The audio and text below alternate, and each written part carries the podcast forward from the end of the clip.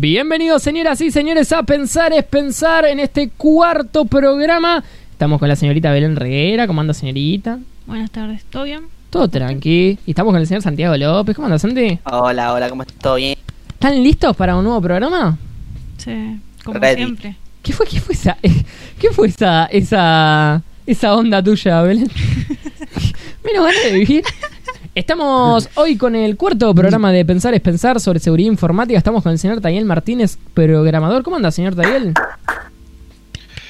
Mucho gusto, muy bien, por suerte, listo para, para darle. Teníamos, teníamos todos muchas ganas de, de encarar este programa. La verdad que nosotros nos conocemos ya hace un montón de tiempo. De hecho, nosotros todos trabajamos juntos. Así que, nada, e- entramos ya en confianza de antes, que eso está buenísimo. Eh, así que, nada, vamos a darle, ¿les parece? ¿Arrancamos con el tema, chicos? Sí, sí. Vamos, vamos. Perfecto. Eh, arranco yo con la primera pregunta. ¿Qué tan fácil es robar nuestra información de Internet? Uf, la verdad, muy fácil. Pero vamos a poner un poco de contexto para que se entienda esta afirmación. Y también para sacarle un poco el miedo a la gente con robar es muy fácil la información. Y lo primero que voy a decir es que hoy la información es extremadamente pública. Hoy, cuando nosotros pensamos robar información, cuando una persona dice, uy, no voy a poner eh, mis datos personales, hace referencia, por ejemplo, a eh, domicilio, a DNI, a este tipo de datos que la verdad es que son extremadamente fáciles de conseguir. Es más, incito a todos, si quieren paranoiquearse un rato, pongan su nombre y su apellido en, en Google, seguido de la Ser palabra DNI. Lo más probable es que les aparezca su DNI, sí, sobre todo si son mayores de 18 años. A ver.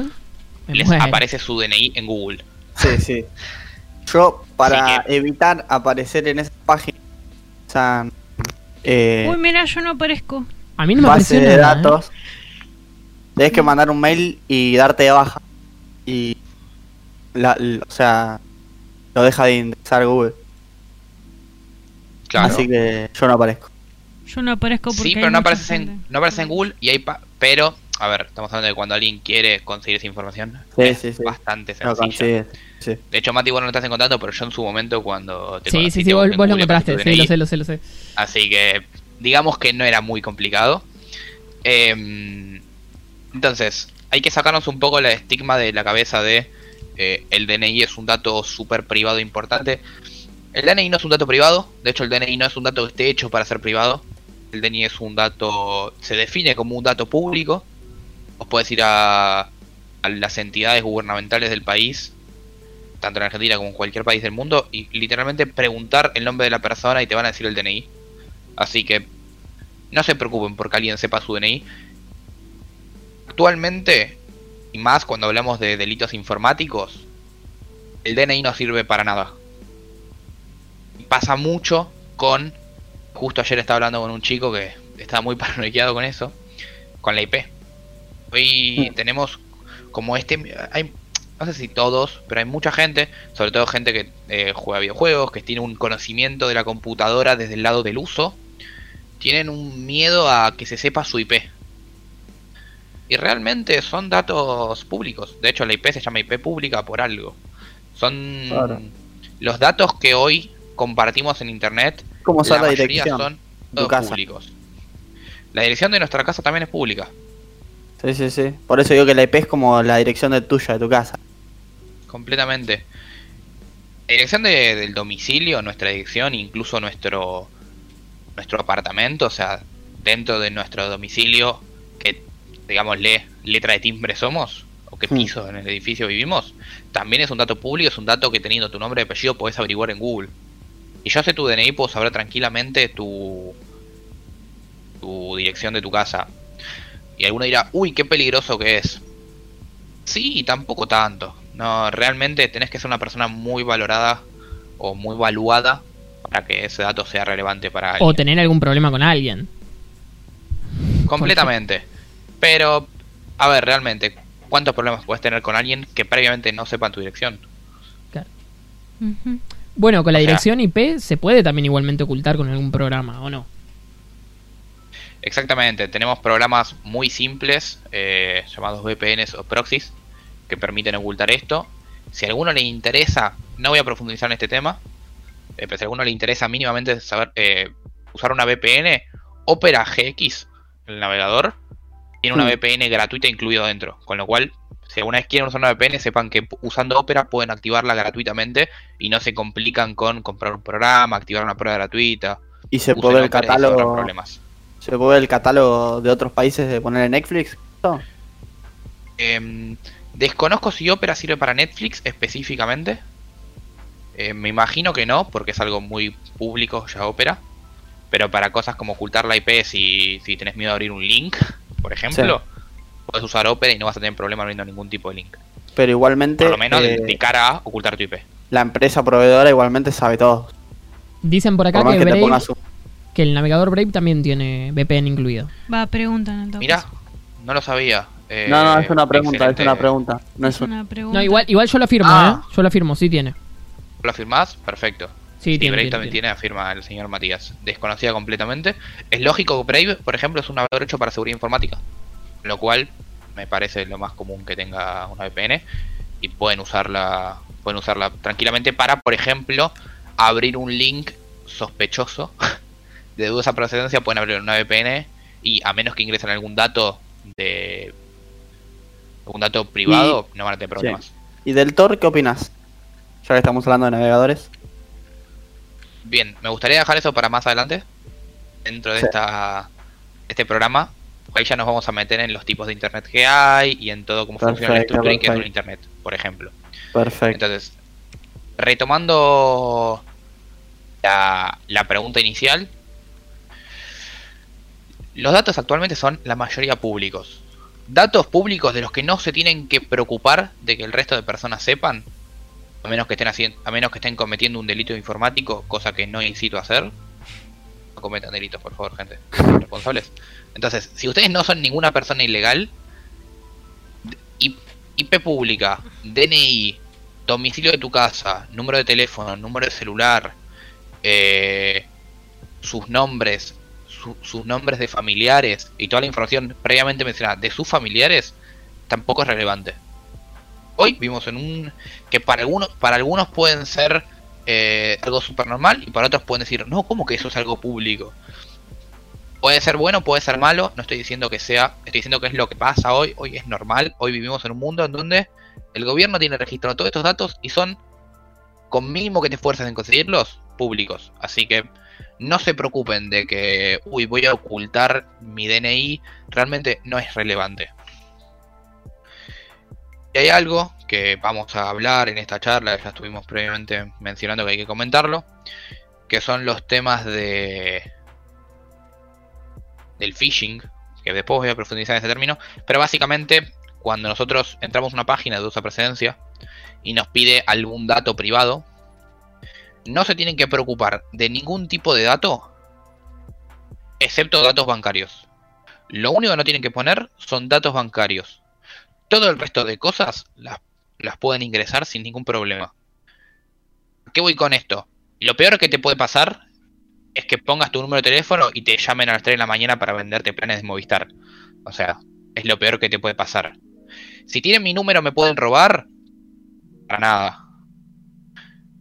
Eh, si tienen mi DNI, ¿me pueden robar? No.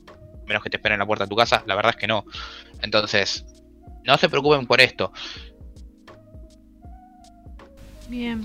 Volviendo a la, volviendo a la pregunta, ¿qué tan fácil es eh, obtener la información personal?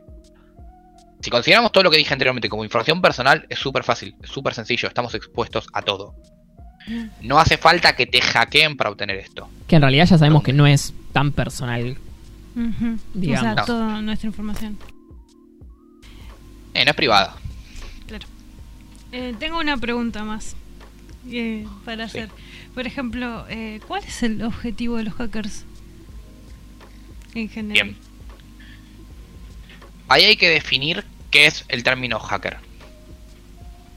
Si nos remontamos a, la definición original, a la que a muchos hackers nos gusta eh, referirnos y a la técnica pura, un hacker en realidad es un experto en informática.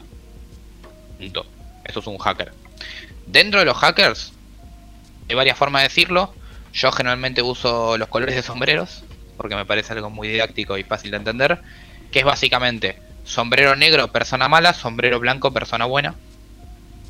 Ok. Los, los sombreros blancos son básicamente un ingeniero en seguridad de una empresa. Esa persona es un hacker. Un técnico de seguridad en una empresa es un hacker. Eso hay que dejarlo claro.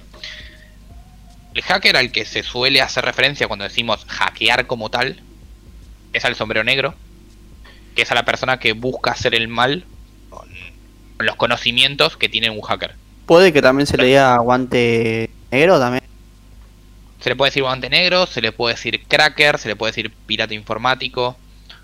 Eh, es lo mismo. Creo que ese pirata informático me suena más a, a televisión, ¿no? Claro. Sí, sí, se usa mucho para asociar con, con algo más conocido. Sabes que un pirata es esa persona que roba, entonces, bueno, lo, aso- lo asociamos un poco más fácil. Pero, pero sí, cualquiera de estas maneras se puede entender. Y vamos a ser claros, aunque soy hacker y me considero hacker, cuando, cuando alguien dice hackear, asumo que está hablando de la parte mala del hacktivismo, Claro, claro. del hacktivismo, no, de ser hacker. Entonces, ¿cuál es el objetivo en este caso de un hacker malo, de un cracker, de un sombrero negro? Ahí tenemos que entender la motivación que lleva a los hackers a hacer lo que hacen. En, todos los casos es claramente plata, es dinero. Pero ¿cuáles son las dos formas más comunes de obtener dinero siendo hacker? Trabajar para una empresa, o para un cliente, para un tercero, o eh, robar, robar dinero, o hacer un secuestro informático. Lo O sea, primero, trabajar por una eh, empresa, es la venta de información. Se- para, Son para, esa se- gente que ¿Secuestro informático a qué te referís con RAM software. Igual ahora lo voy a explicar. Dale. El primero es el más básico y es el que del que no hay que preocuparse, que es la persona que va a empresas muy grandes como Google o capaz no tan grandes, pero de repente supongamos que vamos a poner antes dije el caso de la empresa Movistar, supongamos que Movistar quiere hacer o una empresa similar quiere hacer venta de un producto Mm, y quiere hacerlo a través de un call center, quiere llamar a la gente para venderles un producto. Ok, ¿de dónde sacan esa base de datos de números a los que pueden llamar? En muchas ocasiones, y no voy a decir que justamente Movistar lo haga, pero muchas empresas compran a hackers una base de datos de números que pueden ser hackeados o no, pueden ser no obtenidos de la manera más, eh, más legal posible, o Una más cosa, correcta posible. Sí. una cosa con lo que sí referido a eso que no sé cómo es que me pasó. Que viste que yo estoy eh, cursando el CBC, la UBA, y me llegan mails del Banco Galicia y me dicen, sabemos que estás estudiando en la UBA, entonces te y me dan promociones de tarjetas para estudiantes. ¿Cómo sabe el banco ese que yo estoy inscrito en la UBA? Bien, ahí hay algún, alguna cosa no lícita, o sea, no completamente legal, Hmm, que se hizo. Ya puede ser que hubo una eh, que alguien de la UBA haya enviado esos datos, hmm, el registro de alumnos, o Claro. que alguna persona externa a la UBA se haya metido en los servidores de la UBA. sí. que, a ver, puede ser, suena algo como si fuera hiper complicado, me refiero, puede haber ido a haber mandado un mail diciendo, buenas tardes, somos de, no sé, de la AFIP y necesitamos los nombres y mails de todas las personas que tengan registradas. Claro. Es una estupidez, pero muchas veces pasa. Y el de la persona de la UBA va a decir, ¿por qué no se lo voy a mandar? Me está pidiendo nombres y mails, no estoy mandando números de tarjeta. Claro. Entonces no se sospecha ante eso. Y, a ver, tampoco es, tampoco es que esté dando una información extremadamente, o sea, no es una filtración de información muy grave. Entonces estamos, es- son cosas que de repente capaz no son éticas, pero de repente capaz tampoco es ilegal el enviar ese mail. Entonces, sí hacerse pasar por la FIP, pero digo, Bueno, pero igual, a ese ver, tipo de información que como se el- consigue. pero a ver, como lo hace una empresa, lo puede hacer cualquier persona también. Claramente. O sea, ¿cómo haces para Claro, que constatar que decir- realmente son de la FIP también? O sea, es complicado. Por eso, es complicadísimo. Y, tam- y de- de- digo a FIP porque es algo grande, pero puedes, puedes hacer cualquier excusa para que te den esa información que, que es que súper sencilla de obtener. O o vas a un pequeño soborno, en donde vas a alguien de, la, del- de dentro de la UBA y le decís, che, te doy 100 pesos si me pasas ese Excel que tenés en tu escritorio. ¿Y qué te va a decir? El, el- el- el informático que le pagan 200 pesos. Ah, Tampoco va, va, a, va a ver el Excel y va a decir, ¿y por qué querés esto? O sea, son mails y, y nombres. Es irrelevante. pero es Entonces, valioso. este tipo de información es la información menos comprometedora, menos peligrosa, los hackers no tan malos, digámosle de alguna manera. Son venta de información de para hacer publicidad y este tipo de cosas. Este es un gran grupo que de hecho la mayoría de los hackers que se dedican al mal como tal hacen esto, se dedican a, vender este tipo de informaciones. No, no es que todo el que estudia seguridad informática se va a poner a hackear un banco. Eso es más un mito que otra cosa. Pero sí es verdad que hay un, un segundo grupo, que es a lo que vamos, que son la gente que busca este tipo de información, pero busca números de tarjeta bancaria, que en informática le llamamos los pins. Pins son los números de tarjeta bancarias para hacer compras. Hmm. eh, que, que busca robarte información personal que después te pueda vender o chantajear, como pasó hace bastante tiempo con todo lo que eran eh, fotos de famosos, nudes de personas, videos de personas engañando a, a sus parejas, tipo extorsión. Y después tenemos una cosa que salió hace no mucho, hace muy muy poco, se hizo conocido y fue muy conocido porque generó muchos daños y mucho, mucho dinero, Hmm. que son los RAM software, que son el secuestro informático.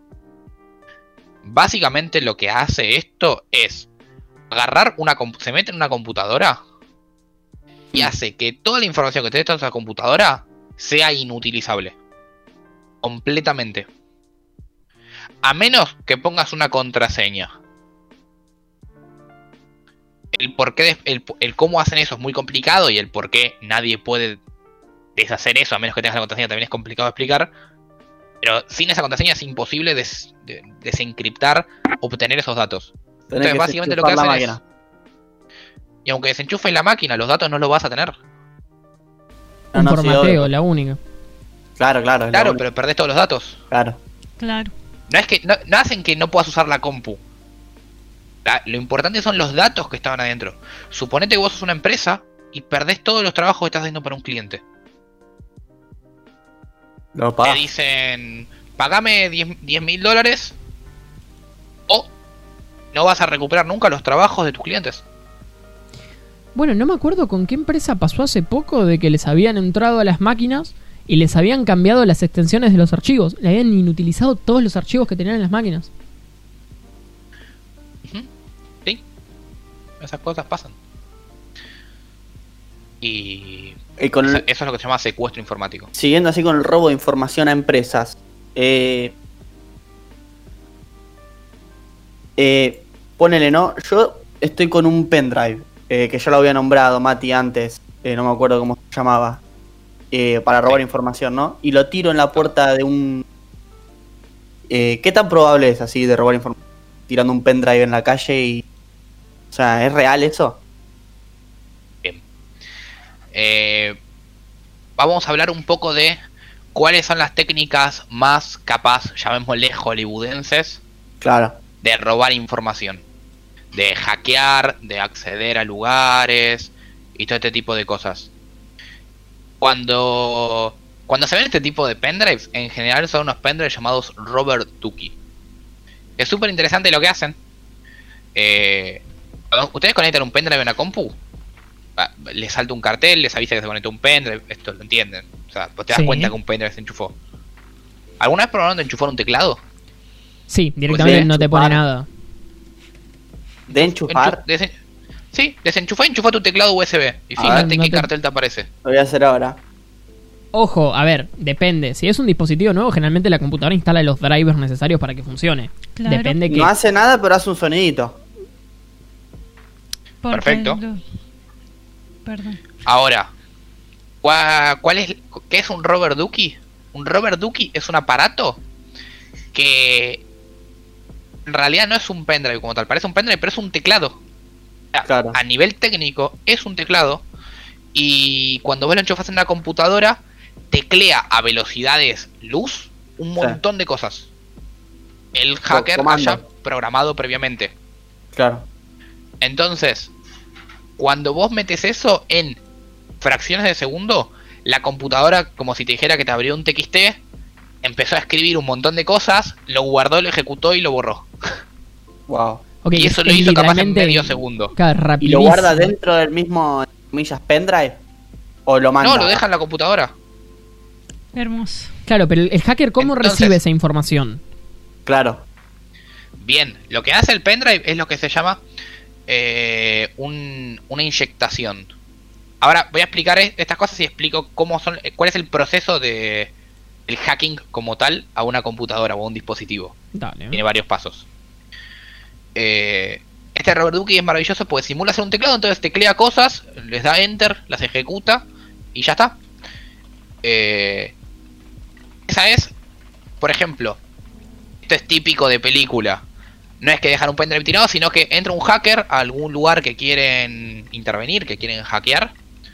Entra el hacker, va caminando, distrae a la persona con la que se encuentra y enchufa un pendrive en una computadora. Lo enchufa, lo deja 5 segundos, lo saca y se va. Ahí lo que está haciendo es meter un Robert Ducky.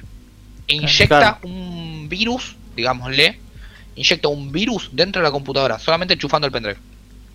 Claro.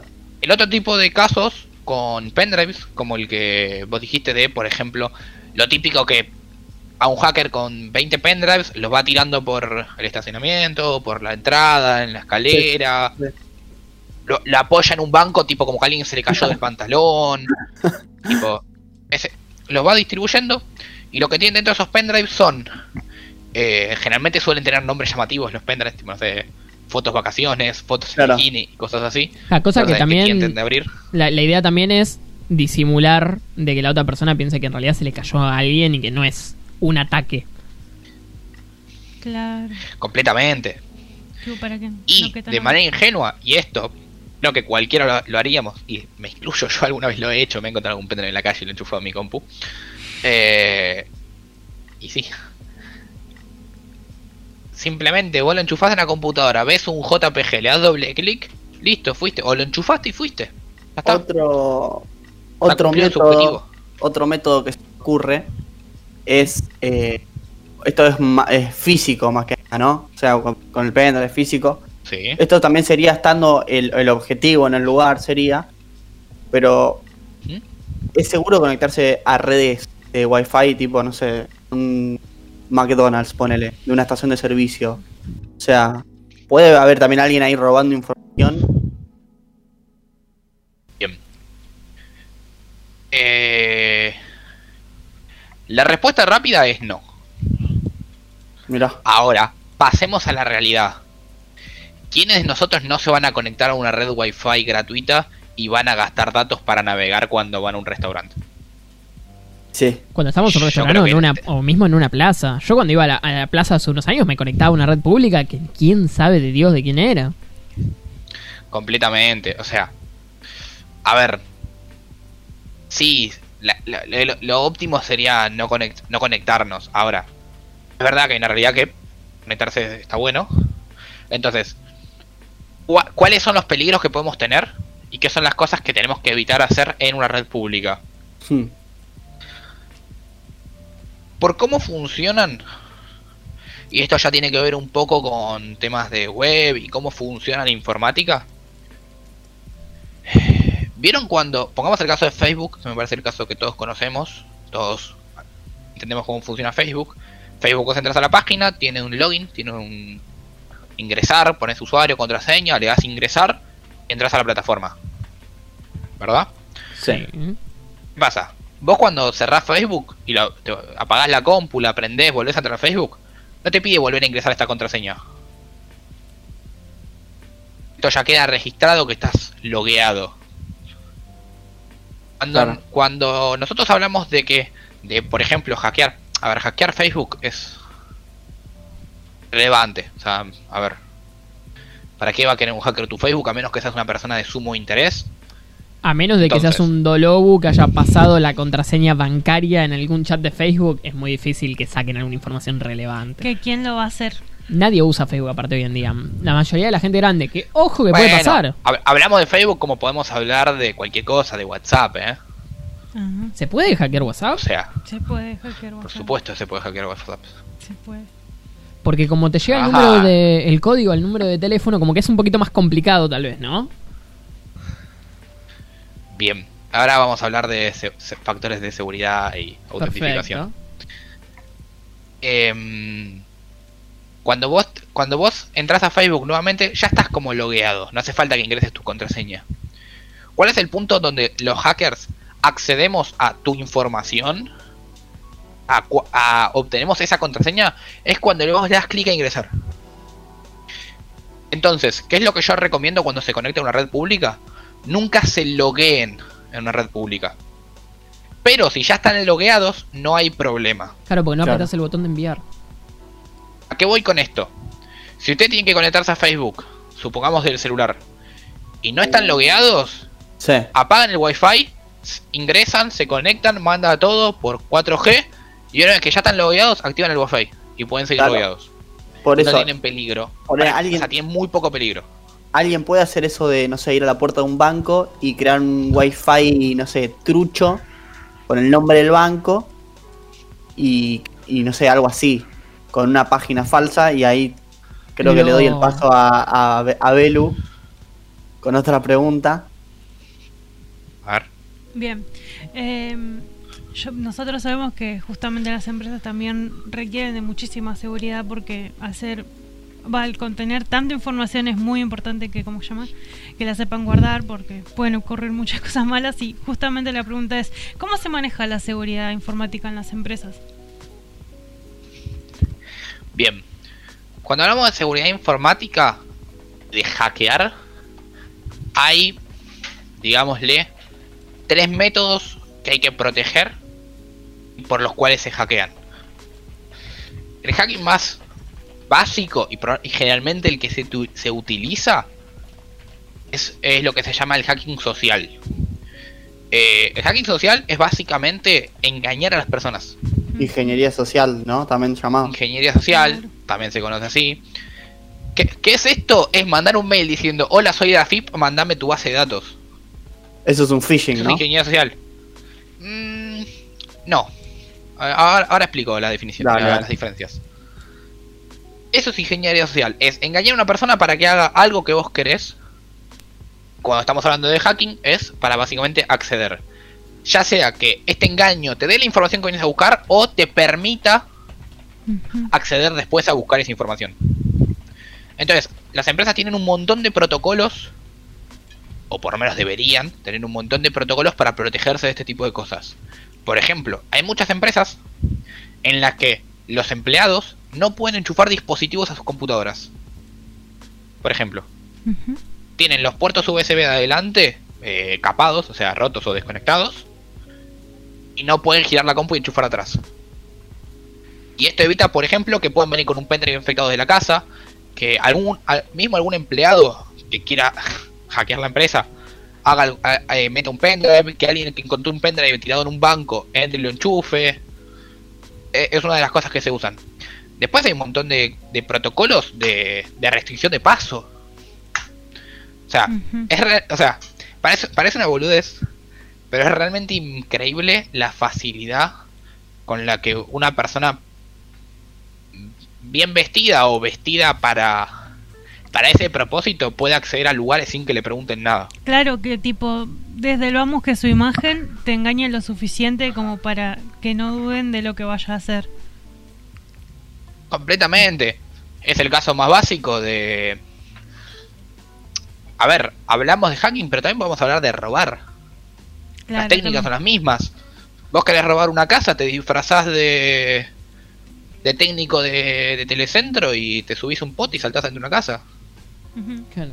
O mismo A todos te- uno se queda afuera, ¿quién va a sospechar de una escalera para- hacia un poste de luz? Más vale, o mismo cuando te dicen tenemos que pasar a tu casa para hacer X cosa que pasa, se meten y te robaron todo. Como, ya está. Completamente. Es que pasa Es en- de la manera física pasa que tienen la camioneta con el plotter de la empresa, los chalequitos, la identificación. Bueno, acá pasa exactamente lo mismo. Ni siquiera igual tiene que ser de la misma empresa porque muchos trabajos son tercerizados. tercerizados. Entonces, literalmente pueden poner un, Todavía es más fácil. un ISO de lo Sí. que se les cante y ya está. Eh, para eso. En ese, ese es el sentido que generalmente se protege primero porque es el más básico. Y después tenés dos tipos de entradas o, o de puertas de seguridad, que son la física, ejemplo, entrar y enchufar un pendrive. Una, Sí. una solución física es, por ejemplo, no dejar ningún USB, eh, ningún puerto USB expuesto a eh, computadoras que vayan a atención al público. Es una boludez, pero hay un montón que lo están. Eh, hablamos también de seguridades físicas cuando hablamos de, por ejemplo, me voy a meter un tema más, un toque más complejo. No hace falta que todo el mundo lo entienda, que son el tema de las redes.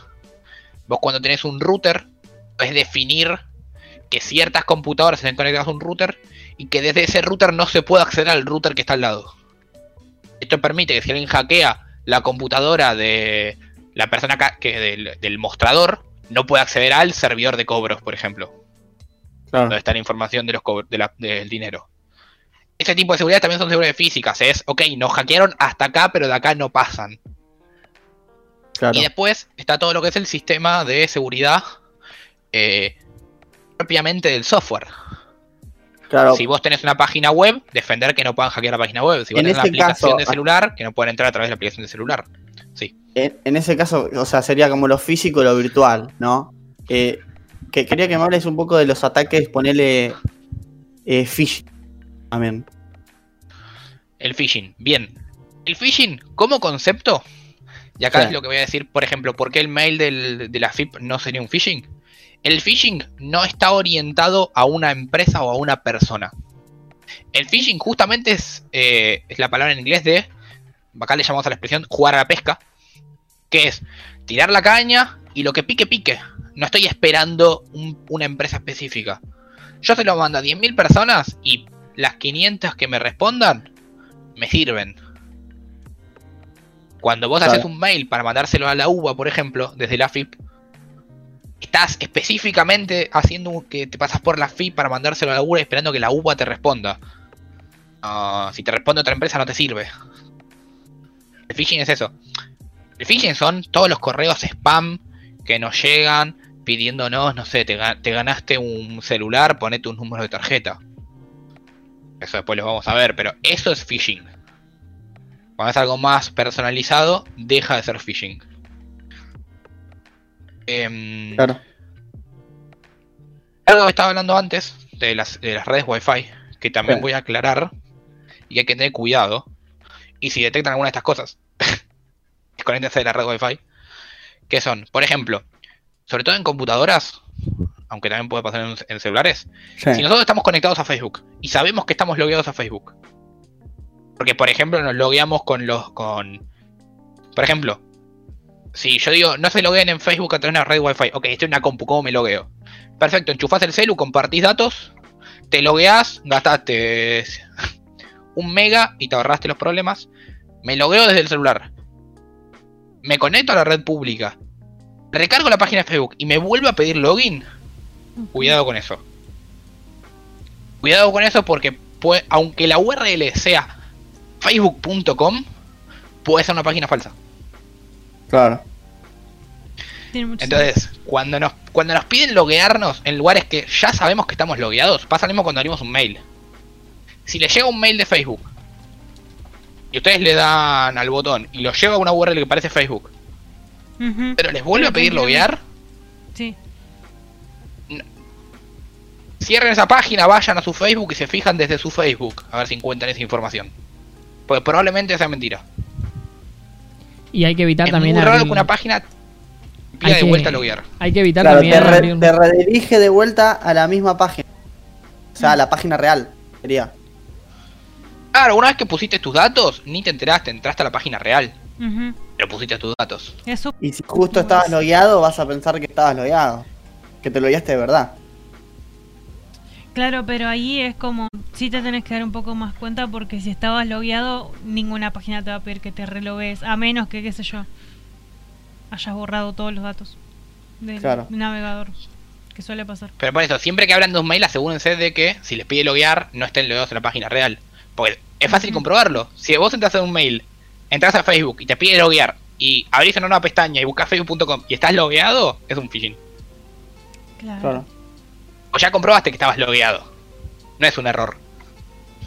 Yo si querés, en torno a eso te puedo hacer otras preguntas mucho más complicadas, que lo, lo hablamos en algún momento, de que yo puedo tener la dirección, o sea, el, el, el link bien, pero estoy entrando a una página que tampoco es real, pero es mucho más complicado.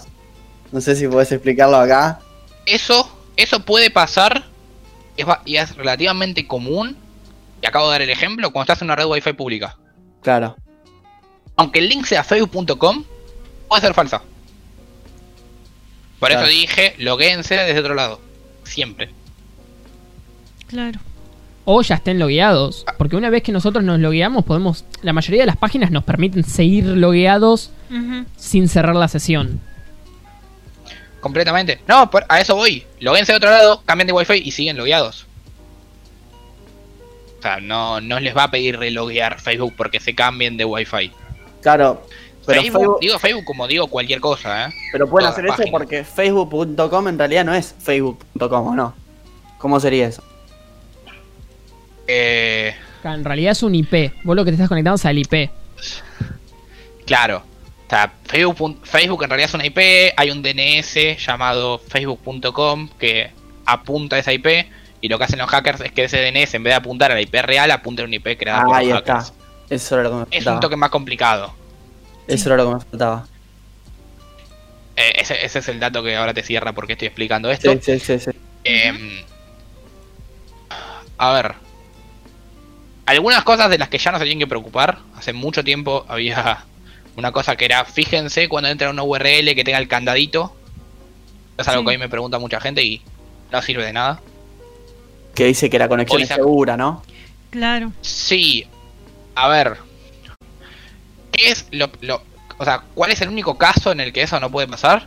Es que si están en un wifi público y se loguean en una página que no tiene candadito, les pueden robar la información. Pero no se logueen en, una- en un wifi público. Entonces, el candadito no tiene mucho sentido. Claro. A ver, entonces como ya si una página. A ver, ¿cuándo tienen que tener candadito sí o sí? Cuando son páginas muy importantes. Páginas muy grandes, hablamos de Facebook, Instagram, WhatsApp, Twitter, todas tienen candadito. Si no tienen candadito, sospechen. Porque son páginas muy grandes. O páginas importantes como un banco. Un banco siempre tiene candadito. Claro. Ahora, si ustedes entraron a la página de. de un amigo y no tiene candadito, pasa nada. O sea, no, no les van a robar toda la información. Sea, Igual se usa mucho, No, no, no. Y, y esto te lo quiero preguntar como una forma de ataque. ¿Cómo, ¿Cómo funciona? Viste que hay veces que capaz, no sé, vos tocas un link en Facebook, de la nada se te metió un virus en la red social y empieza a distribuir entre tus contactos el link de ese virus. Para obviamente llegar a más personas. ¿Cómo funciona eso? Siempre me quedó esa duda. Es como que tiene vida propia. Claro, eh, o sea, es, es un bot, ¿no? Ahí te, ahí te voy a contar un caso de un, de un de uno de estos tipos de ataques específicos que es excelente. Es una, una historia. No me acuerdo el nombre del virus, pero es hermoso. Es ese tipo de, de virus. Se llaman eh, gusanos. Se llaman gusanos porque se reproducen y están programados para, una vez que entra un dispositivo, distribuirse entre el resto de dispositivos. En una red social son contactos, en una computadora son otras computadoras dentro de la misma red Wi-Fi, por ejemplo. Si es un pendrive, a todas las compus que se enchufe ese pendrive. Esa es la, Es- la gracia de un gusano. Ese virus creo que lo conozco, el que me estás hablando. ¿Puede ser que llegó hasta el FBI o algo así? Yo estoy hablando del que del que llegó a los reactores nucleares. Au, A la mierda. A ver, contame Ay. eso, contame eso.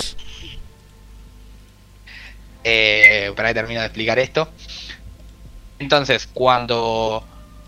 A ver, tanto Facebook como todas las redes sociales, dentro de su plataforma, eh, permiten crear bots. Los bots son aplicaciones que nos permiten a, a los creadores de contenido y programadores eh, generar una forma automática de, por ejemplo, responder mensajes. ¿Vieron como, por ejemplo, cuando entran a una página de Facebook y les habla un bot y les dice buenas tardes, ¿qué quieres comprar? Y te aparecen un par Sí. de opciones. Eso es un, un robot, un bot hecho por alguien, por un programador para esa página. Ese sistema permite, por ejemplo, responder y enviar mensajes.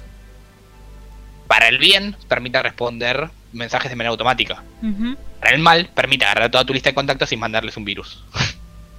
O sea, sigue siendo. A ver, es un arma de doble filo. Se puede usar para lo que el usuario o el, el programador lo crea necesario. Literal. Bueno, cuando hablamos del mundo del hacking, no hablamos de armas de doble filo, porque el hacking, como concepto, se basa en usar las, co- las tecnologías que no están hechas para eso utilizarlas para otro propósito. Claro. Entonces, todos los métodos de hacking van a ser agarrar algo que está hecho para una cosa y utilizarlo para otra. Eso es como el, el objetivo que tiene un hacker como tal. Vamos un poco al objetivo. El objetivo de un hacking de un hacker es encontrar una vulnerabilidad que es el poder usar una herramienta de una manera maliciosa o, o no, o para el beneficio de una herramienta que fue creada con otro propósito. Claro. Así es como, Claro. esa es como la mentalidad a la hora de afrontar un problema desde el lado del, del programador hacking, del programador hacker. Bueno, Bueno. con- contame Eh, lo, del, lo del virus, lo del gusano que llegó hasta el- los reactores nucleares. O sea, tiene que ser un virus super grosso e indetectable para llegar a un reactor nuclear. Claramente. Bien, Para, les una comento preguntita. la una pre- una historia del virus que tuvieron en sus computadoras. Ahora. una pregunta antes de eso. Eh, o sea, ¿fue el objetivo ese o llegó por llegar? Tipo, como que es aleatorio. Fue el objetivo. Ah, vale, vale. Bien. No se sabe cómo, cuándo ni por qué. Porque, no, no sé, ningún hacker salió a escribir un libro de hice el, el bot, el, el- el- el virus este, porque no tiene sentido. Em, se creó un virus que era extremadamente potente. Cuando hablamos de que un virus es muy potente, en realidad es un gusano. Cuando hablamos de que un gusano es muy potente, cuando aprovecha un tipo de, de vulnerabilidad, se llaman Zero Days. Los Zero Days son fallos de seguridad que nadie en el mundo descubrió. Son fallos de seguridad en el día cero de su descubrimiento. Mira. ¿A qué voy con esto? Hay un montón de fallos de seguridad, por ejemplo, Windows 7, Sí. Nunca lo usen para una empresa, sobre todo, o tiene muchos fallos de seguridad. Mirá, y es uno de los sistemas operativos que más se usa para empresas. Olvídate. Eh, Win- Windows 7 tiene un montón de fallos de seguridad. Perfecto, te permite. hay formas conocidas de hackearlo. Más menos fáciles, pero se puede. Ahora, esas vulnerabilidades ya son conocidas. La gente se puede. La gente que usa Windows 7 se puede medio proteger de esas cosas. Estar atentos a si les entran de esa manera. Cuando hablamos de un Zero Day, estamos hablando de una vulnerabilidad que nadie conoce. Entonces nadie sabe que, que tiene que protegerse de eso. Claro. Claro. Muy difícil protegerte de algo que no sabes que está. Según es imposible. Entonces, la potencia de este virus era increíble. Porque cuando se detectó, se encontraron que aprovechaba un montón de fallos de seguridad que nadie conocía. Y estamos hablando de fallos enormes.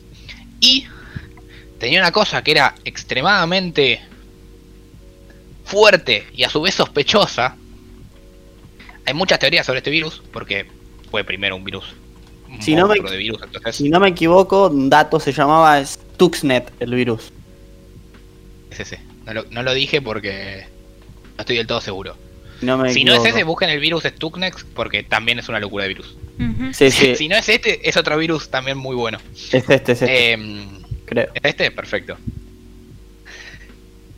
Este virus tenía unos certificados dentro de la informática, dentro de Windows sobre todo. Algo que llaman los certificados. Los certificados son uno- unos archivos que son unas firmas digitales que están en los programas para que Windows los reconozca como programas del sistema y que no son programas mal piratas. Claro. Además, las empresas grandes tienen sus propios certificados que hacen que Windows, entre comillas, confíen en ellos. ¿Vieron cuando ustedes, tanto en Windows 7 como en Vista, como en 8, como en 10, abren un programa y les sale una ventanita que les dice que este programa no se reconoce y les, y les da a ejecutar y un botón de no volver a preguntar sobre ese programa? Sí. Cuando vos le das a no volver a preguntar, estás diciendo, ok, confío en el certificado de esta empresa y la dejo instalar todos los software de esta empresa. Todos los que vengan con este mismo certificado tienen permisos de instalarse. Mm, Estos certificados son prácticamente imposibles de hackear. Y cuando digo prácticamente me refiero a que no se puede hackear. No puedes agarrar un certificado y hacerte pasar por otra empresa. Es imposible actualmente. Claro. Actualmente, ojo. Lo curioso, Ojo, en el, puede pasar en el Sí. futuro. completamente, y ha pasado en el pasado y se ha parcheado. Pero es extremadamente... Y, y tiene que ser justo una empresa que hayas podido hackear, obtener los certificados, ponerlos en tu virus y que sea una empresa que justo la persona a la que le enviaste el virus tenga permisos de instalar, porque es una empresa a la que previamente le dio acceso. Bueno, la empresa de la cual tenían certificado esta gente era de Microsoft. ¿De qué? ¿De qué? Microsoft. Uf. O sea, Claro. Tenés que O sea- hacer un toque potente para obtener. Sí, ¿Puede ser, de puede ser que haya Claro. sido un estado, tipo con fines bélicos? bueno, Y yo no Es creo que cualquier grupo de cualquier grupo de hackers vaya a atacar un, Claramente. una central Sí. nuclear. O sea, fue un ataque de terrorismo, Bueno. olvídate. Muchas teorías. Al ser algo tan ilegal, tan ilícito y tan anónimo, En Irán. muy difícil. Fue en Irán. Y Sí, entonces es este. Eh, en en ese sentido, en ese, en ese, mo- en ese, en ese caso, teniendo certificados de, Wi- de Windows, Microsoft, ¿Cómo detectar? básicamente puedes instalarte en cualquier computadora y acceder a cualquier parte del sistema sin ningún tipo de restricción. Claro, es como que tienen acceso a administrador, Windows- literal. más vale. Porque Windows reconoce que es un programa propio, que es un programa del sistema. Ah, ¿Por qué le da, no le daría acceso? Claro. Claro. Claramente. Es un virus que se instalaba súper fácil, muy rápido porque tenía permisos de Windows, que aprovechaba un montón de vulnerabilidades.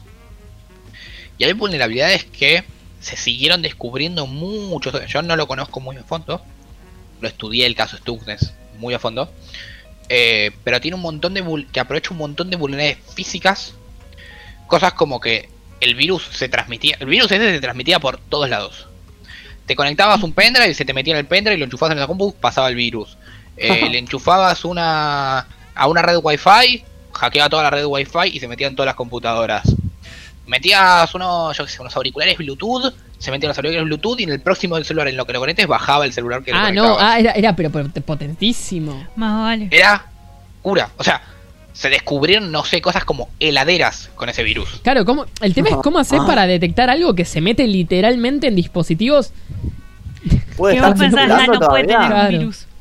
¿Puede llegar a estar circulando todavía ese virus? Se supone que no, porque una vez que se encontró, se logró detectar qué usaba y Se todos los, todos los antivirus lo empezaron a detectar y borrar automáticamente. Sí. Ahora, capaz hay un router que no se cambió hace 15 años que sigue teniendo ese virus. Puede ser. Claro, y al no, al no tener actualizaciones de seguridad, estaban en la misma. Y más vale. Completamente. Igual ahora voy a hacer una aclaración sobre los virus y los, los problemas que puede traer. Bueno, eh, hablando Y un poco. a veces es bueno tener virus. hablando un poco del tema de las empresas, cabe destacar que las empresas son de contratar hackers para buscar vulnerabilidades dentro de sus sistemas y poder parchearlos. Los hackers de sombrero blancos. Claro, Claro. que les pagan un huevo de guita para poder, eh, nada, detectar sistemas, vulne- o sea, partes vulnerables en los sistemas de, de las empresas o, o de servicios para que, obviamente, no, no pueda, pa- no vuelva a pasar y los parchean. A ver, obviamente igual a ese tipo de personas se les escapan ciertas cosas que después son, sufren ataques gracias a, a eso. Completamente. Por eso también se les paga tanto. Para que puedan contratar gente muy buena que no se les escape tanto. Y hay mucha competencia entre eso. O sea, por ejemplo, te voy a dar un caso de un conocido que tengo. eh, No es amigo, es un conocido, un contacto dentro de este mundillo. El flaco es un, un chileno, es un flaco de Chile, que es un muy buen pentester. Pentester es esta gente que se dedica a hackear empresas y mostrar fallos de seguridad. Claro. El flaco hackeó otra empresa de pentesting, obtuvo la lista de todos los clientes y llamaba, iba con los clientes y les decía, sé que trabajaste con esta empresa, ¿cuánto que, cuánto que se les pasó algo? Yo voy, y les decía, eh, yo te hackeo la empresa y si te logro descubrir una, una falla de seguridad, me pagás la falla de seguridad y la próxima revisión me la contratás a mí. No, muy, muy, buen, muy buena la Perfecto sistema de marketing. Claro. Ese, ese es un buen sistema de marketing. A ver, Pero igual, Tiene que salir, tiene que si a la propia bueno. empresa le acabas de robar la base de datos de los clientes, ¿por qué no se le pasaría algo en su trabajo? Si hasta sus propios datos no pueden, no pueden Claro. defender. Es que el chabón iba con esa con esa carta, tipo, mirá, te encontré porque hackeé a la empresa, a esta empresa que te hizo la seguridad. Mirá, ¿a quién contrataste? Y sí. Nada, ahora. Termino de contar esto y me, y me meto en hacker contra hackers, que también es divertido de entender. Claro. ¿Cómo Justo hablando, eso? ya que nuestro compañero mencionó el marketing, quiero hacerte una pregunta desde el lado meramente comercial. La- básicamente la pregunta es, eh, vos sabrás que como cualquier usuario de internet, en todo lado donde te metas, en, en jueguitos, en donde sea, siempre vas a encontrar alguna publicidad de, ah, mira, para tu celular tenemos tal aplicación de seguridad y tal y tal cosa que te ofrecen 20 mil millones de cosas que vos, que sos un especialista, sabrás si funcionan o no.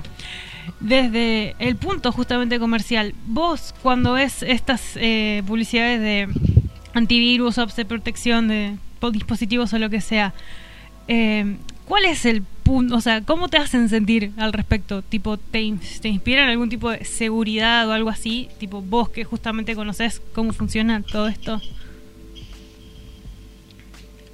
Bien. La seguridad se divide como en dos partes. Una es la seguridad de hackers especializados que van, se preparan contra una empresa, capaz están tres meses para hackearla y le roban todos los datos. Y después estamos hablando de la seguridad personal. La seguridad que probablemente le interese a todo el que esté escuchando este podcast, que de repente diga, no soy una empresa, no tengo 15 millones en el banco, no, no me van a robar, Ujú. porque no les interesa. O sea, tarda más tiempo en robarme que lo que pueden ganar. Eh, ¿Cómo me defiendo yo de los virus comunes que puede tener una persona? Los antivirus funcionan, realmente funcionan. Son sistemas de seguridad que funcionan, no son. No te están vendiendo la moto. Claro. Tienen su lógica y funcionan muy bien, de hecho son muy buenos los antivirus. Ahora, ¿cuál antivirus es mejor y cuál es peor? Primero, si van a usar un antivirus, nunca usen la versión gratis. Ujú. No sirve de nada. Si ¿Por qué? tienen Windows 10, ¿Mm? ¿Por qué no sirve de nada la versión gratis? ahora te lo comento cuando te explique cómo elegir un buen antivirus. Dale. Eh, si tienen Windows 10, Windows Defender es un antivirus excelente. Ujú. Viene instalado con Windows, funciona excelentemente bien, es fácil, no requiere nada, viene instalado, Y técnicamente muchos es una recursos, versión completa.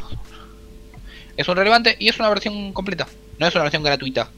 Se puede pagar para que el antivirus de Windows sea mejor de lo que ya es. El antivirus de Windows funciona muy bien.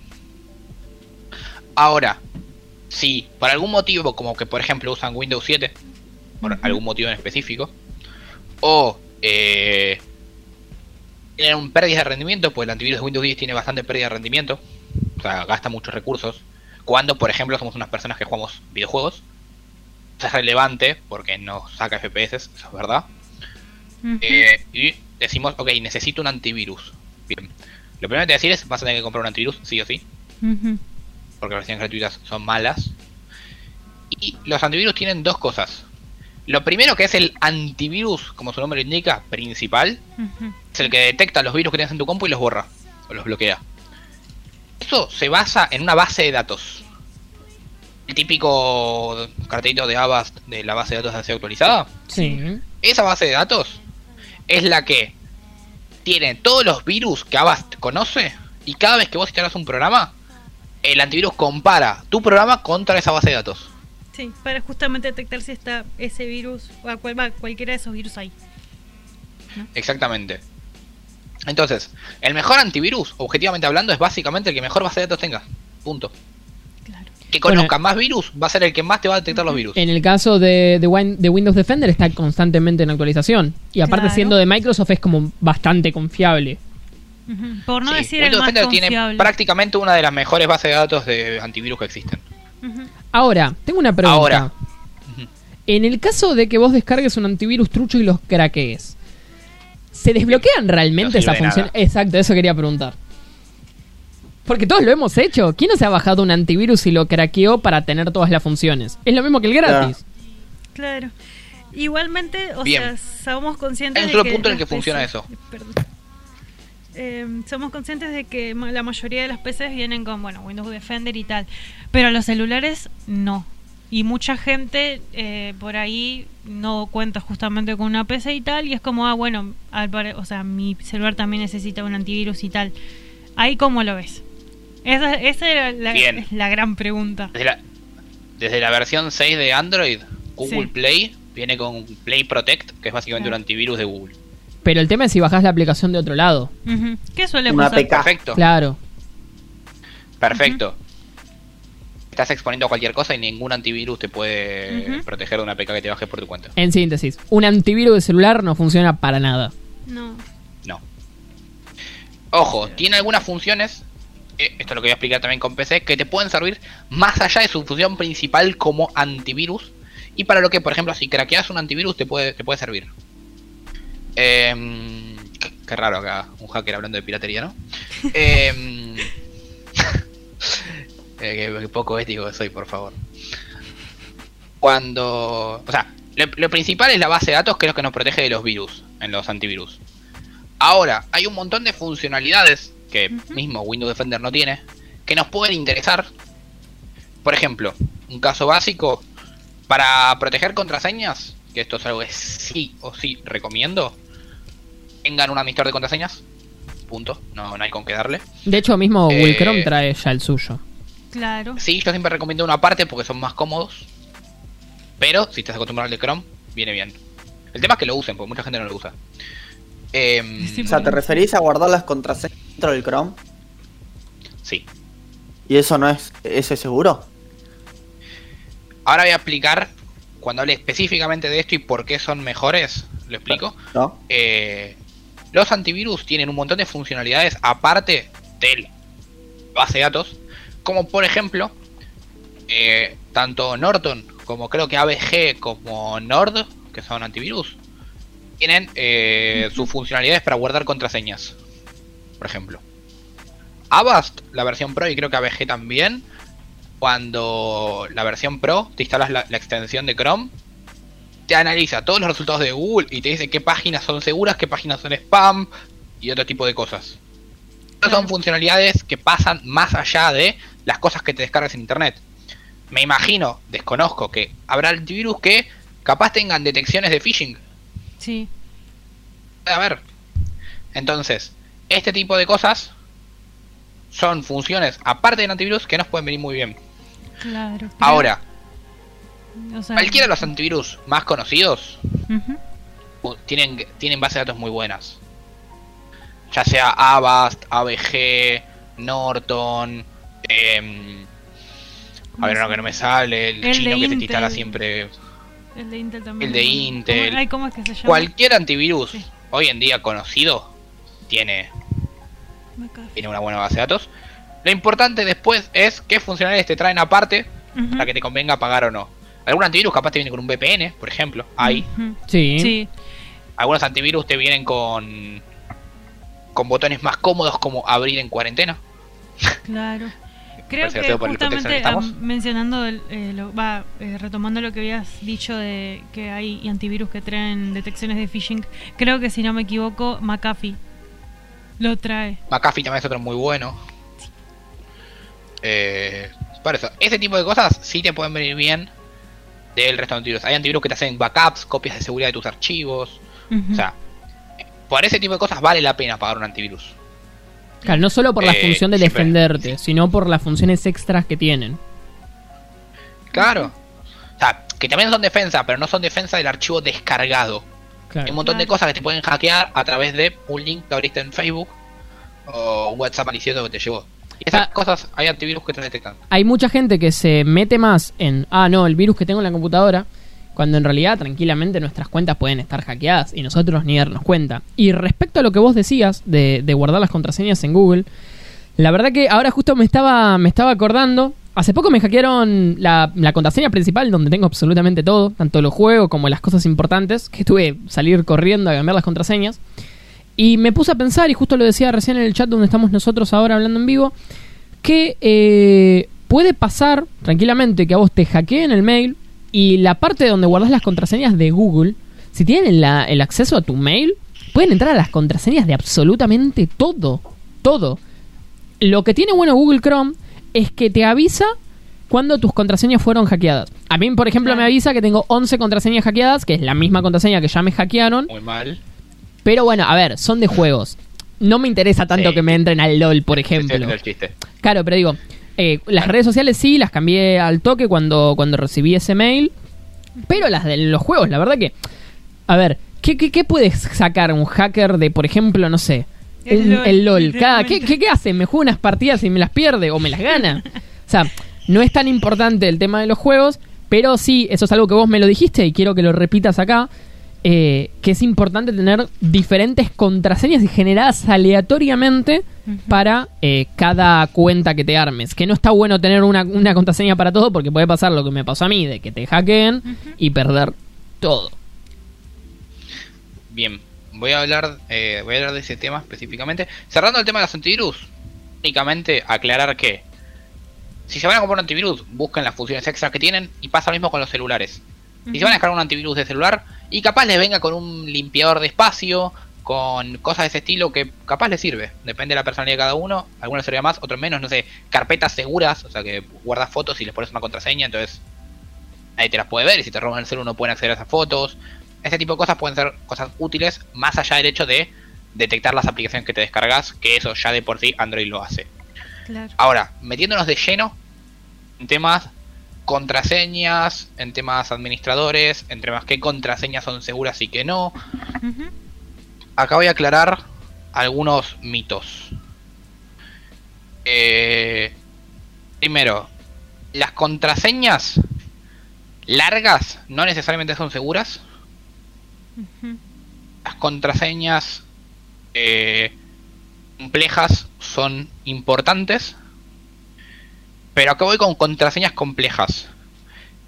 Una contraseña compleja es una contraseña que tenga al menos un signo raro. Y por favor no usen el arroba. Pero ¿Por qué cuando no? una página te pide... Porque es el, porque es el más conocido. Claro. Claro. Hoy, Ojo que Ah, ¿Cómo funciona la detección de contraseñas? El asterisco no tanto, ¿eh? ¿No? No, para contraseñas Pero no. sí, si pueden, a, a ver, us- si pueden usar una comilla doble, ya está. Es lo, les hace la misma función, pero es 20 veces más seguro. Porque hay un montón de posibilidades antes de llegar a comilla doble que un hacker va a probar.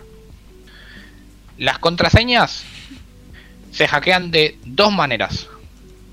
O tres. La primera si tiene una contraseña extremadamente básica o relacionada con sus datos personales. Lo que me pasó a mí.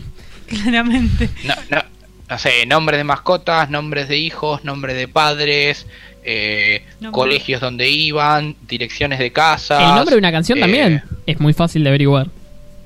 El nombre de una canción también. Pero eh, que cantante favorito también. Eso lo voy a incluir ahora en el segundo paso. En la segunda forma de hackear. Entonces, cosas relacionadas muy fáciles. Jamás. Jamás de los jamases, no lo usen. Pregunta seria extremadamente para el tema de contraseñas. Viste que apretando Alt y 3, por ejemplo, pones un corazoncito en el chat. No, perdón, ¿Control y 3 o Alt, Alt- Alt y 3? Ok, Alt. Alt y Alt 3. El tres. Dios mío. ¿Se puede usar, por ejemplo, un corazón como un dígito de, de contraseña? Generalmente son No lo hagas. números. Eh, ¿No, no es difícil igualmente de averiguar en el caso ese? Sí, pero ya te metes en cosas muy feas. Que si no está demasiado bien hecha la página en la que te registraste, pueden fallar. Capaz te registras y no te pueden loguear. O capaz te pueden loguear que- de la PC y no del celular. Ok, claro. Vos decís que el problema es que, eh, que la base de datos de la página no detecte ese símbolo. Claro. Entonces, Perfecto. capaz vos lo ingresás como corazón 3 y la base de datos, como no detecta un corazón 3, te lo guarda como, no sé, eh, eh, slash guion medio 14 arroba. Claro, sí, Vos sí, tenés sí, que sí, saber sí. que se guarda así y tenés que ingresar eso para loguearte. Tipo, Claro. eviten usar cosas raras.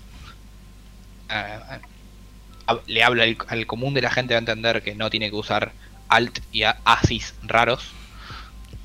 Normales, por favor, gente. Em, es que sí. Sí, igual sí. Eh, la segunda forma de hackear es diccionarios de contraseñas, haciendo un ataque de diccionario. Cuando hablo de ataque de diccionario, no conozco ninguna página porque nunca la busqué, pero seguramente si buscan en Google eh, comprobar mi contraseña en, un diccionario, les va a salir alguna página donde ingresa su contraseña y le dice si está o no. ¿Qué son los diccionarios? Son archivos TXT enormes con las contraseñas más usadas del mundo, o más usadas de la región en la que querés hackear. Claro. Por ejemplo, eh, para redes Wi-Fi, la técnica más común es te conectas a una red Wi-Fi que quieras, o sea, que no tengas, ¿no? Te, te haces un, tenés una información específica de la red Wi-Fi que querés Ujú. hackear y después usas un diccionario de contraseñas Wi-Fi que capaz son 3 millones de contraseñas mm, comunes y la, y la computadora empieza a probar contraseña por contraseña a ver si logra desbloquear el Wi-Fi. Mira. Entonces, Wow. Bueno, eh, también hay páginas donde vos introducís tu mail y sabés si te lo hackearon o no. Claro. Ese es el tercer paso. El ataque, contra, el ataque de diccionarios se usa para este tipo de redes Wi-Fi, de bases de datos y cosas un poquito más técnicas o para mails y cosas así también. Entonces, eviten usar cosas comunes como nombres de canciones, nombres de famosos y cosas de ese estilo que pueden estar en un diccionario. Buen Pasó, punto. pasó que llegó a estar dentro de las contraseñas muy usadas de una época Justin Bieber 123. no. Cosas así. Claro, son contraseñas muy fáciles de hackear. Son muy estúpidas. Sí, hasta que. Si, si alguien te dice que eso es así, tu cabeza cuando escribiste Justin Bieber 123, dijiste: ¿Quién va a probar Justin Bieber para una contraseña mía? Literal. Realmente pasa. Entonces, nombres de conocidos, nombres de calles, nombres de ubicaciones, eviten usar. Una técnica muy buena eh, para implementar cuando quieren crear una contraseña es pensar una frase, una oración y sacar las primeras letras de esa palabra. Mm. Ok. Sí. Puede ser, puede- puede ser una regla memotécnica súper estúpida. Por ejemplo, le, le digo una que usaba hace, hace un tiempo para la contraseña de mi celular. Me había comprado el celular recién, tenía que poner una contraseña por primera vez. Y mi contraseña fue básicamente me compré un nuevo celular. Las, las primeras letras intercaladas como minúscula, mayúscula, minúscula, mayúscula, minúscula, mayúscula. Listo. Es una contraseña ultra difícil de, de- de saber, porque tiene intercalado un montón de minúsculas y mayúsculas. Es una contraseña relativamente larga y no corresponde a ninguna palabra. Es una palabra que se puede encontrar en un diccionario. Pues algo inventado que no tiene ningún sentido, ningún sentido. Y yo cada vez que pensaba en mi contraseña es, eh, me compré mi nuevo celular y tac, tac, tac, tac, y ya me lo sabía. Ese tipo de reglas memotécnicas está buena cuando queremos hacer una contraseña que, Claro que por seas- ejemplo, en mi caso, yo se, yo se las tuve que pasar a eh, mis colegas de una radio. Creé toda una serie de contraseñas e inventé una regla memotécnica para cada red social en donde incluía una breve descripción de qué se hacía en la red social. Medio graciosa, medio en chiste, medio juguetona, cosa de que cuando se vayan a loguear recuerden esa, esa oración y se puedan registrar, se puedan loguear. Claro, tipo. Y, es y bueno que, y que no sea nombre de la radio arroba Facebook, como hace un montón de gente. Que es algo ultra mega básico. Perfecto. Porque eso de no, yo uso contraseñas distintas y el distinto es ponerle IT al final de la contraseña de YouTube, no sirve de nada. Pero nada. O sea, es lo mismo que nada. Tengo una pregunta interesante que esto probablemente Pregunte. es, eh, también le pase a, va, no sé, dudo que le pase a alguien más por la cabeza, pero yo que estoy estudiando todo lo que es medios y demás, es una pregunta que me pasa mucho por la cabeza. Que vos, ya que conoces cómo funciona mucho el tema de las bases de datos y tal, eh, siendo algo tan interesante que puede salvar, entre, la- entre comillas, la vida de tanta gente, puede salvar tantos datos y a tanta gente ataques informáticos, ¿por qué pensás que no es un tema que está tan en boca de los medios? O sea, sí sabemos que, va, no, no estoy segura que todo el mundo lo sepa, pero igualmente lo aclaro, eh, los medios se rigen por una agenda que es justamente lo, que se conoce como agenda setting, donde se, eh, ¿cómo se llama? Donde se establecen todos los temas que son importantes eh, en los medios. Pero ¿por qué te parece, va, por qué pensás vos que quizá no es un, o sea, que no es un tema que no, o sea, que es un tema, perdón, que no está, pero es importante que esté? Bien. Yo creo que pasa por un simple motivo, que es el que la gente, cuando le decís que tiene que hacer sus contraseñas más seguras, lo sabe, asiente con la cabeza, después no lo hace. No lo hace. Entonces, es un tema que a nosotros no nos da interés de escuchar, porque, sobre todo en un medio de comunicación grande, que no te van a explicar las cosas que te explique yo, te van a decir, no, tenés que poner contraseñas más seguras porque el- el 20% de la gente en Estados Unidos, su contraseña es password. O sea, y esos datos que son códigamente irrelevantes para todo el mundo, son esas cosas que ya sabemos y que es como, bueno, sí, oh, lo tengo que hacer y después no lo haces. Entonces es algo que no llama la atención, que no vende. Es un tema que existe desde que existen las computadoras, entonces ya a los pocos les interesaba, ya lo saben y se aburrieron. Entonces es un tema que es tan largo y tan prolongado en los años que ya no tiene sentido a nivel vender. Eh, si sale en algún momento en televisión y cosas así, es o porque pasó algo muy grave, o porque hay alguna campaña de algún gobierno para concientizar sobre este tema. Pero es muy raro que aparezca como noticia o como informe. Entonces, y la tercera forma de hackear contraseñas, que también es muy común, y es la, probablemente la forma en la que más se hackean contraseñas, es, como tenemos la misma contraseña en todos lados, algún hacker en el mundo hackea, o algún grupo hackea una base de datos, publica o vende esas contraseñas, y en base a eso te hackea, y en base a eso detectan todas sus otras contraseñas. ¿A qué voy con esto? A mí me pasó, yo cuando era chico, cuando iba a la primaria, tenía un montón de mails que eran el, la misma, el mismo nombre arroba el mail. O sea, era x arroba gmail, x Sí. arroba hotmail, x arroba yahoo y la contraseña siempre la misma. Yo tenía uno de esos mails registrados en la cuenta de PSN, de PlayStation. Sí. Opa. Cuando cuando se hackea PlayStation, Sí. a PlayStation hace un montón de tiempo eh, lo lograron hackear y los hackers vendieron en internet toda la base de datos de contraseñas. Claro. ¿Qué pasó? Alguien que vio eso eh, con algún sistema automático agarró mi contraseña x arroba yahoo que tenía registrada en PCN y dijo a ver si probó x arroba gmail con la misma contraseña y entró a mi, y entró a mi cuenta. O sea, Moraleja, no usan la misma contraseña para todo.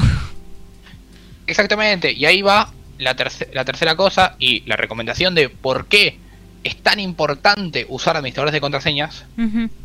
Porque es verdad, Mati tiró algo, algo antes, que es, si me entran al Chrome, si alguien descubre mi contraseña de Chrome, tiene acceso a todas mis contraseñas. Es verdad. Ahora, si vos pones una contraseña complicada eh, en este sistema de seguridad, haces que si te si hackean Mundo Gaturro, no te saquen tu canal de YouTube, Perfecto. Literalmente. Con algo tan básico. Yo, cuando era pibito entraba a muchas cuentas de Hotmail que vos ponías eh, que olvidabas tu contraseña, ¿viste? Te decían pregunta de seguridad. Sí. Y con solo saber un poco de la persona o stalkear un poco, era cuál fue mi primer perro y el segundo nombre de tu padre. De. Stalkear un poco lo sabías. Y, y así entré a, ¿sabes a cuán- cuenta de Hotmail? Un montonazo. Que completamente. Bueno, hoy Facebook tiene un sistema en el que te pregunta cosas como te muestra fotos de lo- tus contactos y tenés que des- Ah, decir los nombres de los contactos, tipo tiene un sistema hace es eso Sí. pero a nivel más avanzado. Está bastante interesante para para analizar. Claro. Em, Y el problema real es que por ahí vos posta te olvidaste tu cuenta y no hay no tenés manera de coso de recuperarla. Sí. Y alguien, bueno, o sea, te muestran todos contactos que no tienen fotos suyas. Es como, anda a recuperarla. No, aparte, a ver, a mí me pasa, por ejemplo, que yo tengo 5.000 amigos en Facebook y hay gente de ahí adentro que yo no conozco. O sea, te llega a tocar justo aleatorio a alguien que no conoces. ¿Y cómo sabes cómo reconocerlo por el nombre de usuario? yo tuve que hacerlo tres veces hasta que me tocaron gente más o menos conocida. Bueno, eh, aparte, hay gente en Facebook que tiene capaz, no sé, la Rochi04 de Villa Diamante. ¿Cómo sabes? ¿Cómo, cómo llegas a, saber por ahí, no sé, caracteres raros que tengan un nombre de usuario en Facebook? Complicadísimo. A ver, te- cómo reconoces a alguien que tiene la foto de una monita china. Claro, bueno, sí. Igual, a ver, Facebook tiene sus, su- su buena, sus buenos servidores y hace bien las cosas. Y actualmente funciona muy bien. No te vamos a una foto de una flor. Son fotos que ni siquiera son sus fotos de perfil. Es súper interesante lo que hacen. Te muestran fotos de caras. Detecta que son de la persona dueña de la cuenta. Y te, y te dice tipo... Te muestra una foto y te dice cuál de estos cuatro nombres es esta persona. Y son nombres propios todos los que te muestran. Te muestra el usuario Claro. que reconoce los nombres en su base de datos. Eso está buenísimo porque, que te digo, pasa eso. Sí, sí. Sí, no te va a decir, ¿cómo, cómo taguea a esta persona en Discord? O sea, Claro, sí, sí, sí. una sí. foto de anime, o sea, no. Claramente no tendría ningún tipo de sentido. Eh, pero a lo que iba. ¿Y por qué recomiendo usar más un servicio externo, o sea, de terceros, y no eh, la contraseña de Chrome? Por un motivo muy importante. Tu cuenta de Chrome es más probable, es más vulnerable que un servicio de terceros. Por un simple motivo. Va, dos. Primero, a tu contraseña de Chrome, o sea, tu contraseña de Gmail personal, principal, le vas a poner una contraseña fácil, porque te vas a loguear en todos lados con eso. La necesitas escribir rápido. Y la otra es que para loguearte en cualquier página, es muy probable que la uses. Entonces, es muy probable que haciéndote phishing, descubran tu contraseña de Chrome. Y dentro de esa contraseña de Chrome está, como dijimos, todas tus contraseñas. Claro. Igual por Si en cambio usas un servicio-. Perdón que te interrumpa.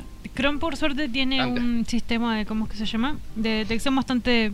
Eh, ¿Cómo es que se dice? Bastante fuerte en eso, porque tengo memoria Sí. de que. Va, tengo un recuerdo as- de que no hace tanto tiempo. eh, también me habían querido entrar al Chrome desde Ucrania, una cosa así, random, como la mierda. Eh, y cómo es que se llama y enseguida eh, Google en general tipo al teléfono al mail eh, tengo registrado también el mail de Mati por si le llega a pasar algo a mi mail. Entonces eh, tipo a los a todos nos llegó la notificación de que mi cuenta había tenido una cómo se llama eh, va, había mandado una alerta de seguridad crítica. Ojo, eso pasa cuando vos tenés la seguridad de dos pasos, ¿eh? Si vos no tenés la seguridad de, de la doble verificación, te entran a la, a la, Sí, la cuenta así nomás. No, no, no, no, no, no, también te, también te protege bastante, ¿eh? ¿Sí? Sí. Igual estás de la misma IP, te protege, sí. Sé que sé que cuando logueas un, un mail te aparece una pantalla en el celular que te pone sí, soy yo, no soy yo y demás. Lo mismo Ese es el veces segundo paso. Claro. Bueno, a ver, pregunta con todo esto. En el caso del mail que me apareció a mí, yo, eh, a ver, lo único que hice fue ignorar y cambiar las contraseñas, ¿no? En Sí. el caso de, de que sea una persona que capaz le dé bola y responda el mail, ¿cómo, ¿cómo lo aconsejas a seguir? ¿Qué pasos le das a seguir a una persona que le contestó a un hacker que tiene su contraseña? Sé que vos me habías explicado que eh, generalmente no usan las contraseñas para nada, sino que lo único que hacen es como amenazarte para sacarte plata. Pero igualmente vos no sabés la, la intención de la otra persona que está del otro lado. ¿Qué pasos le das a seguir a una Bien. persona que le respondió email y le siguió el juego al hacker? Perfecto. Eh, hay, hay dos caminos a seguir cuando pasa algo de esto. Aunque ya le hayas respondido, ¿eh? capaz le responde el mail y hiciste un intercambio. Puedes cortar la comunicación en cualquier momento. Eh, hay dos caminos a seguir. El y la pregunta clave es: ¿Tenés algo que te importe? ¿Tenés algo que el hacker pueda usar en contra tuya? Y en mi caso tenía las contraseñas sí. de todo. No, pero las cambias. ¿Qué información hay adentro que pueda usar para extorsionarte? Claro. Porque si el hacker le cambia la contraseña a tu cuenta de, de Hotmail, pongamos que tenés que tu cuenta es importante por algún motivo, simplemente le pones restablecer, restablecer contra- contraseña, te van a mandar un, un mail a tu otro Gmail viejo, le das a aceptar y le cambias la contraseña de vuelta. O sea, no. Bueno, pero en el caso de que el hacker sea más rápido y se haya metido, por ejemplo, no sé, a mi cuenta de Walla y haya cambiado la contraseña. Claro, ahí está el Perfecto. problema. Vas, vas a Wallah, le das restablecer contraseña, te mandan un mail, lo activaste y listo. Claro, o sea, de- dentro de todo, la, la- el cambiar la contraseña de algo no es eh, seguridad de que se queden con tu cuenta. Para nada. Para nada. Sobre todo, y esto es muy importante, registren sus números de teléfono en todos lados. Todos lados. Es muy difícil. el número de que- teléfono es prácticamente lo único que no te van a poder dar. Bueno, a ver. A menos que intercepten la señal de la compañía proveedora Sí, y pueden obtener los datos. tener- el SMS. Pueden obtener los datos, pero no te lo pueden secuestrar, no te lo pueden sacar. No te Claro. pueden bloquear el acceso a tu número. Claro. Ahora, ¿pueden llegar a, a- a, por ejemplo, hackear un SMS? ¿Obtener la información de un SMS? Sí. Sí. Sí. A través de Se hace más ¿no? para empresas Genial. y para ataques at- ataques especializados. Hay dos formas. La primera es la de software y la otra es la de hardware. En hardware, básicamente, vos, igual que haces con un Wi-Fi, que pones una antena tuya, pones una antena de 4G tuya. Claro, interceptás la señal que va al satélite. Claro. Ni siquiera, ni siquiera la interceptás. No va un satélite tampoco, de 4G. Interceptás la Pero está señal. hablando de Lo que haces es SMS. po- Claro, estoy hablando de SMS. SMS tampoco va un satélite. Pero antes sí. Por lo que yo entiendo, no, hay antenas. Sí. Claro. Por eso. Pero la, pero la mandan, la mandan para arriba antes. ¿O no? Bueno, sí. No. No, yo creo que no, ¿No? ¿eh? De hecho, De yo hecho, acá... SMS satelitales son celulares que valen carísimo. Claro. O sea, existen, pero no son los celulares que tenemos nosotros día a día usando. Claro. Claro. Claro. Los satelitales son súper seguros por eso. Porque un hacker no va a poner su propio satélite para hackearte. Y a Bin Laden lo encontraron por un, un SMS. Claro, pero a ver, ahí es porque el gobierno, por ejemplo, interfirió la compañía de celular que tenga X persona. O sea, el, el gobierno, la policía, lo que sea, puede solicitar los mensajes o las llamadas que tiene un teléfono. Pero ahora, una persona normal no lo puede hacer. O sí, Tai. Pero viste que no pueden viste que la policía no puede abrir los iPhone. No. Saltaban cualquier cosa, ¿viste? Loco. No, no, no. No pueden porque tienen que necesitan sí o sí la contraseña. O sea, necesitan un experto que hackee la contraseña. Pero, o sea, lo- los de los de Apple pueden, pero no no porque no lo hacen por políticas. Y por, la, Claro. y por la política de seguridad de- del, del Pero usuario. eso, pero eso si Claro, hay un asesinato. Sí, un asesinato. Y ahí sí. Ahí, se- no te queda otra. Bueno, entonces. Eh, en ese- No te creas, eh. Aunque haya un accidente, probablemente no lo abran. No, es que ya, ya Eh, está pasando acá que hay hubo un asesinato. Eh, Mati no me acuerdo el nombre de la mina, pero no le pudieron abrir la tablet. Eh, la de Natalia Haid. Sí, Sí, sí, sí, sí. A Natalia tenía información sobre políticos y demás, que era información sensible. Y cuando murió no, no pudieron, no pudieron, o sea, no, no, no tuvieron manera de acceder a esa información. Porque la tablet Claro. tenía contraseña y no, no Ujú. pudieron. A ver, y las de- los de Apple no se la quieren dar. igual, Tai, Sí. Ja- a- sacando a Apple, que parece ser una compañía que tiene bastante bien el tema de seguridad de contraseñas, un celular eh, Android, tranquilamente se puede sacar la, la contraseña o el patrón, ¿o? No. ¿No? ¿En serio? Y cuando, pero a ver, y cuando a vos te chorean el celular en la calle, ¿cómo hacen para revenderlo y que funcione? O sea, no se puede formatean. resetear. Ah, claro, pues se puede formatear. Claro. Lo que protege la contraseña son los datos, Claro, no el Claro. celular. claro, te pueden formatear el celular como te pueden formatear una computadora choreada y listo. Claramente. Completamente. Claro. Exacto. Pero lo que no puedes acceder son a, por ejemplo, los mails o las contraseñas que tenga guardadas dentro del celular. Que es lo que no menos les importa. La mayoría que te chorea el celular en la calle, lo único que le importa es revenderlo por todo mango para drogarse o para comer o para lo que sea. Eso ya es. Sí, eso ya es problema del ladrón. Eso ya no nos metemos nosotros en la parte moral. Sí. No, por eso. Estamos haciendo un programa sobre hacking. Eh, ¿Cuál era la pregunta original? nada, hackear no es malo, pero me da gracia como concepto. Depende para, Eh. depende para qué lo uses. Ese es el problema. Hackear como concepto no es malo. Claro. Hackear es usar una herramienta que no estaba pensado para eso, para que pueda hacer otro fin. De ahí el que la uses para bien o para el mal. Sí, es cuestión del usuario. Exactamente. Em, entonces, como resumen del tema de las contraseñas, usan algún se- servicio externo o Google Chrome. Y lo importante no es que guarden sus contraseñas, sino que generen aleatoriamente contraseñas. Todos los sistemas tienen un botón que es generar contraseña y hasta Chrome te recomienda contraseñas. Úsenlas. Claro. No pongan su misma contraseña desde el 2004 porque seguramente ya esté hackeada por todos lados. Y si todavía no está hackeada, cuando hackeen cualquiera de sus servicios, van a tener acceso a todo el resto de sus servicios. Eso es lo importante. Eh, tema de los SMS y ese tipo de cosas. ¿Se pueden hackear SMS? Se pueden hackear SMS eh, cuando querés atacar una compañía específica o algo así. Que básicamente lo que se hace es vas con una antena tuya, la conectás y los usuarios como detect- con los celulares como detectan que esa antena está más cerca, la priorizan y se conectan a esa antena. Y todo lo que pasa a través de esa antena, usted- el hacker lo registra. ¿Esas antenas son los famosos Eh. repetidores? No. No, eso es en radio. repetidor.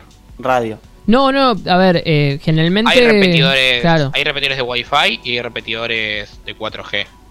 No sé. claro, pero sí o sí de 4G, no de, de SMS. O SMS también se transmite por así, por datos. Eh, en general las antenas que hacen 4G están al lado de las antenas que hacen que hacen llamadas, así que podés podés poner doble antena y es, lo mismo tipo.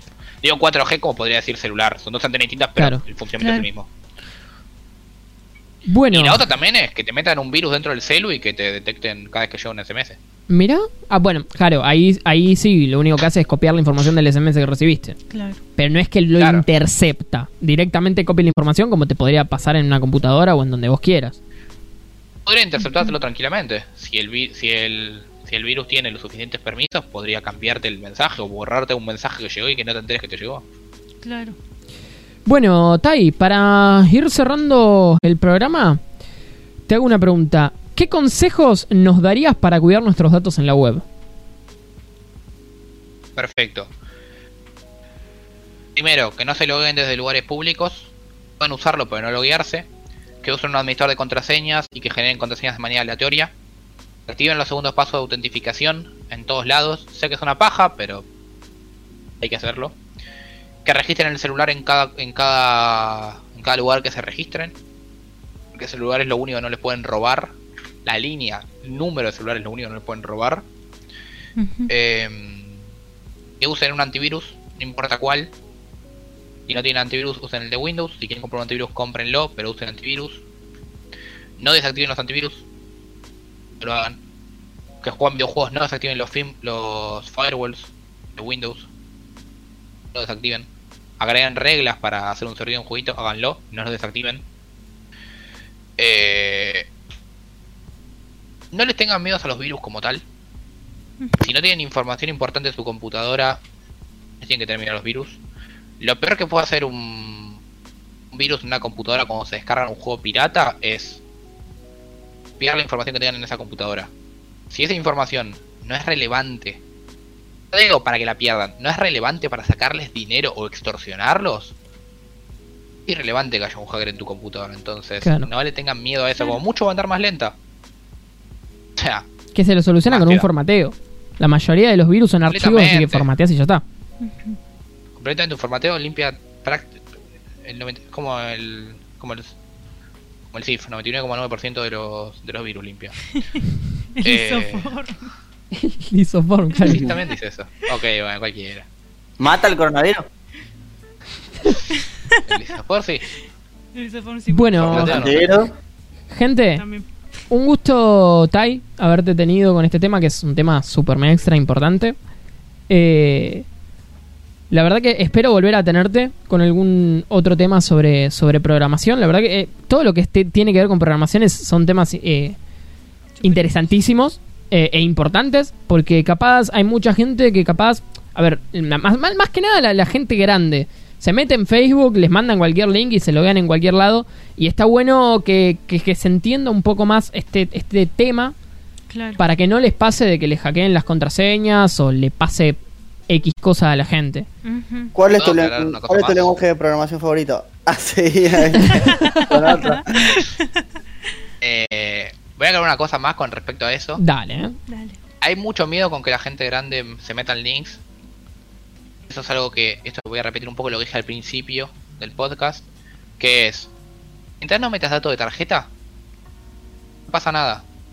Si vos tenés las medidas de seguridad correctas, como es tener registrado tu celular en, la, en, la, en todas tus, tus redes sociales, y tenés una contraseña distinta en cada red social, lo peor que te pueden hacer que te si te hackean es entrar a tu cuenta de Facebook, ver los mensajes que tenés con la gente y ver tus fotos privadas que tenés guardadas dentro de Facebook. Claro, ojo también con lo que se Si manda. no sos un narcotraficante, Claro, no te importa. cuidado con lo que mandan. O sea, se- o sea, a me- si no sos una persona pública, expuesta públicamente o narcotraficante, no vas a tener problema con que te entren. Porque no es que no vas a tener más Facebook, te hackean a los dos días, volvés a tener tu cuenta de Facebook. Bueno, lo que le pasó a Belu con la cuenta de Steam, por ejemplo. Se la dieron el mismo día los de soporte. Por eso, o sea, hay mucho miedo a esto de no, me van a hackear. Hackear es que entren a tu cuenta.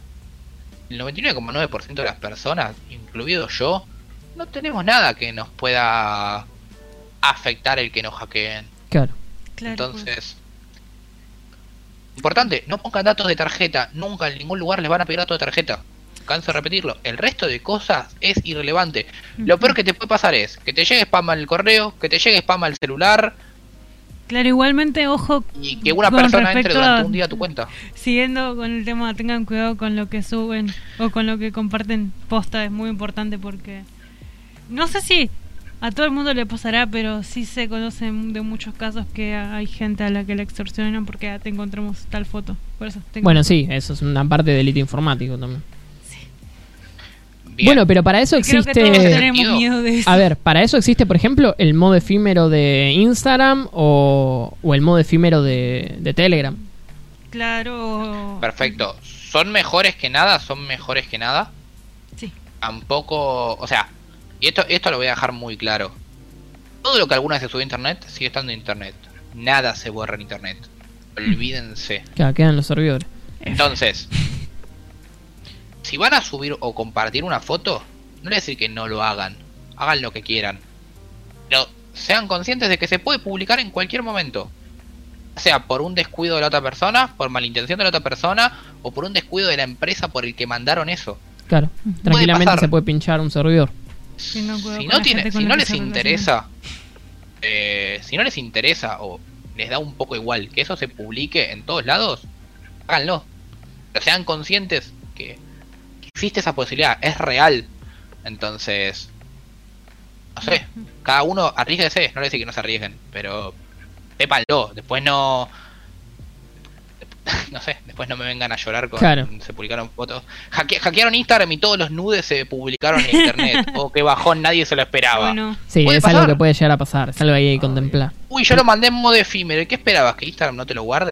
Sí, sí, o sea, no, no lo ve el otro usuario, pero en los servidores sigue estando todo. más vale. Bueno, Claro. gente, señor Tayel, un gusto tenerlo con nosotros. Saludo acá a mi compañera Belén, saludo a mi compañero Santiago, despíanse Buenas los noches. tres. Saludito. Cuídense. Despídase, que señor. Tayel. Nos vemos, gente. Gente, nos vemos en el próximo programa donde vamos a estar hablando sobre la pandemia. Así que nos vemos, gente. Adiós. chao, chao.